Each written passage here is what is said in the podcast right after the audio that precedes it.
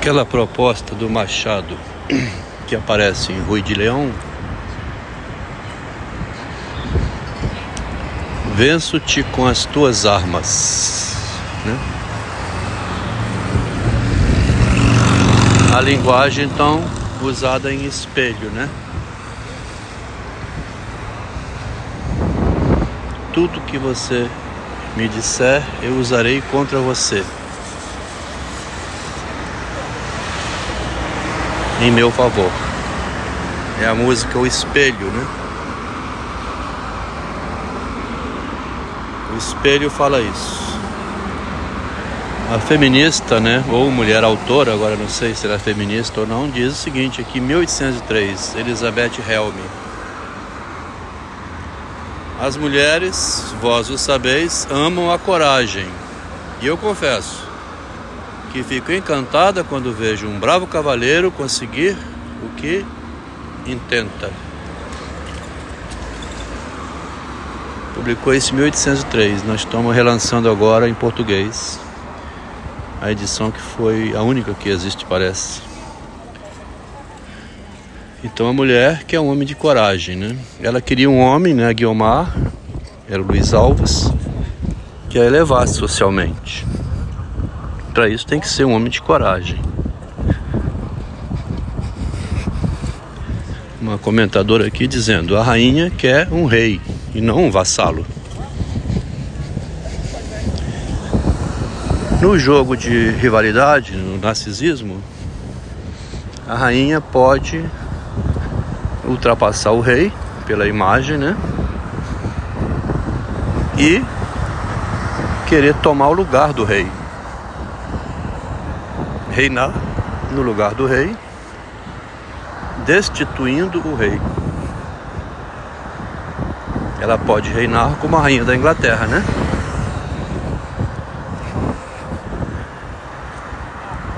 Nesse jogo pelo poder,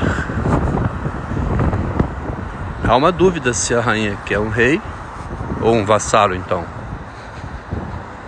Ela pode querer um rei, né? Ou um herói, vamos dizer assim, no início, que lhe deu o poder. E no final, pega esse rei, né? Que era o marido dela, o herói dela, e transforma ele num vassalo, eliminando ele. A feminista escreveu sobre o infantilismo daquele homem que ela transforma em infantil, que era o herói, né? A gente comentou em Maria Cora, que é na verdade Maria José, relógio parado, né? De 1898 do Machado, que transforma um homem usa ele, né? Ele quer mostrar a ela serviço, quer mostrar que ele consegue, ela elogia, ele vai. Eliminar o marido com uma promessa de casamento e depois, quando ele volta, ela dispensa ele. Usa o heroísmo dele contra ele, então, né? Faltava depois o homem desprezado, né? Usado, escrever a narrativa do que a Maria José fez para se livrar do esposo que traía ela. Né? Então, o jogo de palavras é uma rivalidade, né? Onde tem os mais fracos e os mais fortes. E o vencido hoje pode ser o vencedor amanhã, numa troca de posições, né?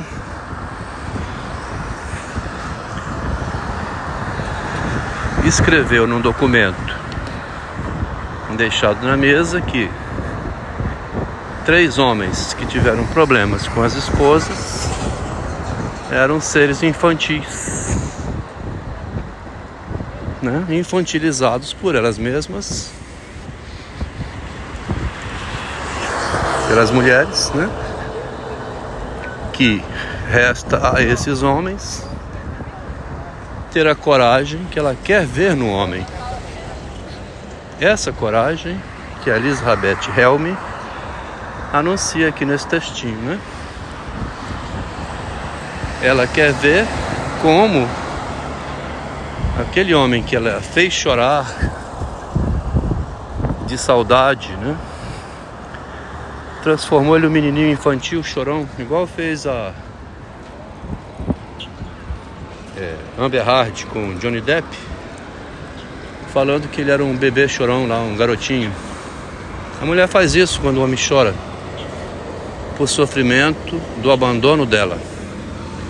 As mulheres sabem, vós sabeis, amam a coragem.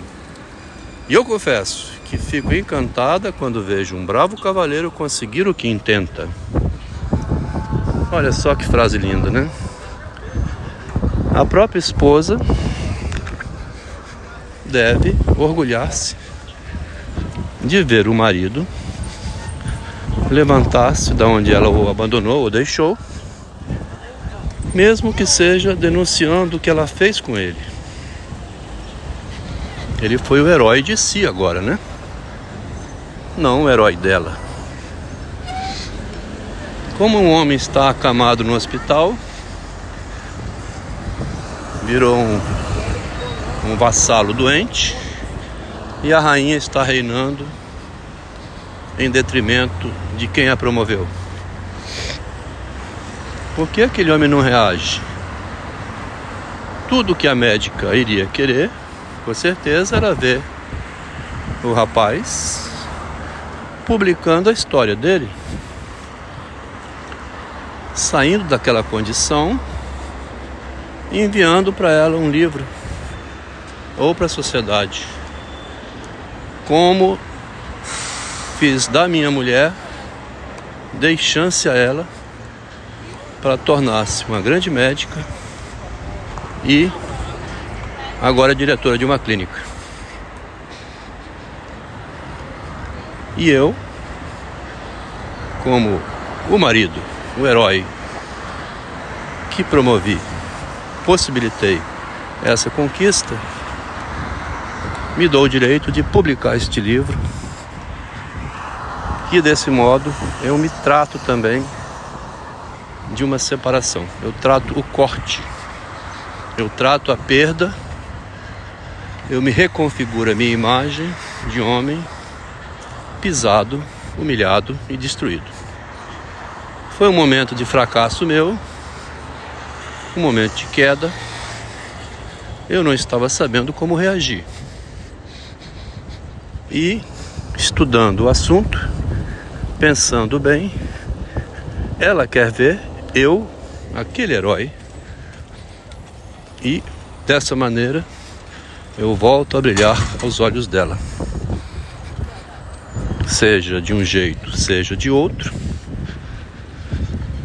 não diminui não toma o diploma dela e nem desqualifica.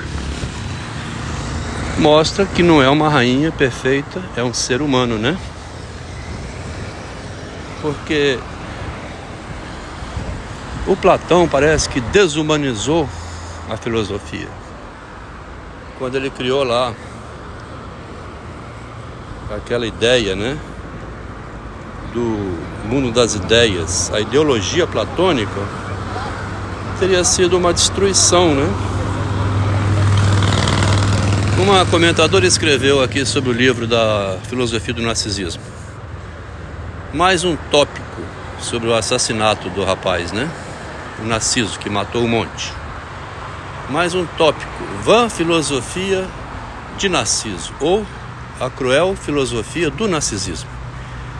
Há mais coisa entre o céu e a terra do que supõe nossa vã filosofia. Talvez Freud, Lacan, Jane Austen, Marie Curie, Von Foss, Jesus Cristo, Alain, Shiva e mais mil Zeus, era Demétrios, Poseidon, enfim. Independentemente da nossa vã filosofia e daqui a 50 anos, tudo isso que existe agora não existirá mais para nós, que estaremos mortos, né? A vã filosofia do narcisismo é tampouco a cruel filosofia do narcisismo. Vamos ser sensatos. Quanto da população mundial estuda psicanálise? Vã filosofia.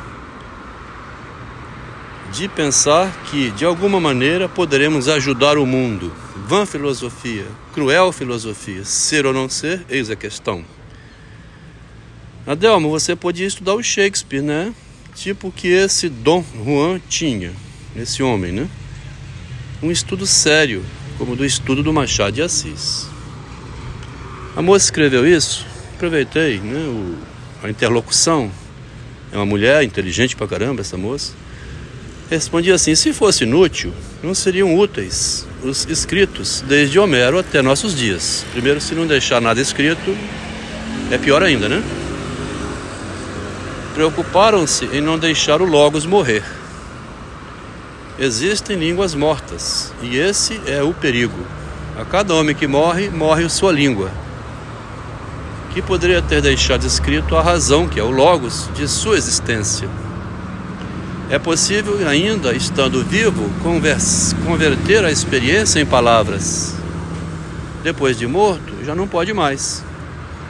Ao contrário de matar todos e se matar, conviria ao rapaz escrever ou gravar mais áudios relatando o que o estava matando. Alguma coisa matava ele, né?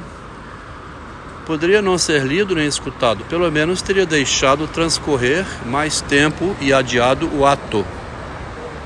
Aí continuei: Infeliz existência a do homem, nada impede sua morte enquanto está vivo, mas seus relatos vivem após a sua morte. O que o Platão fez foi passar uma vida inteira relatando a experiência vivida por Sócrates logo após seu julgamento e execução.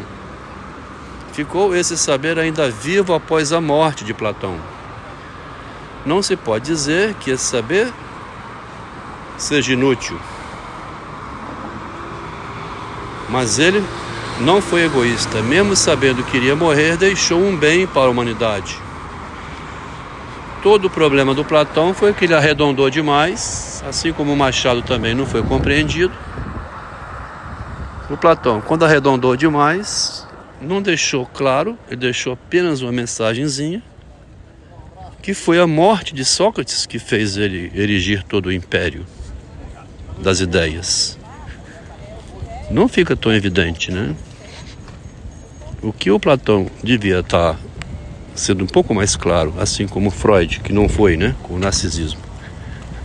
E o Machado também ocultou, ama ocultar, né, como ele diz.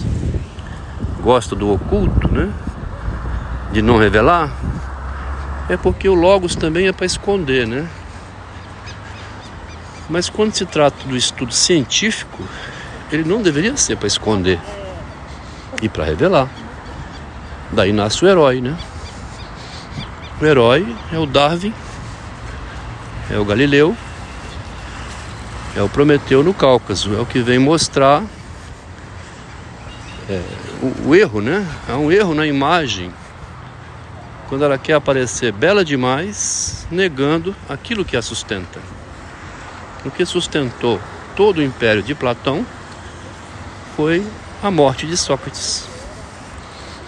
É em cima da morte que nasce o mundo das ideias. Né?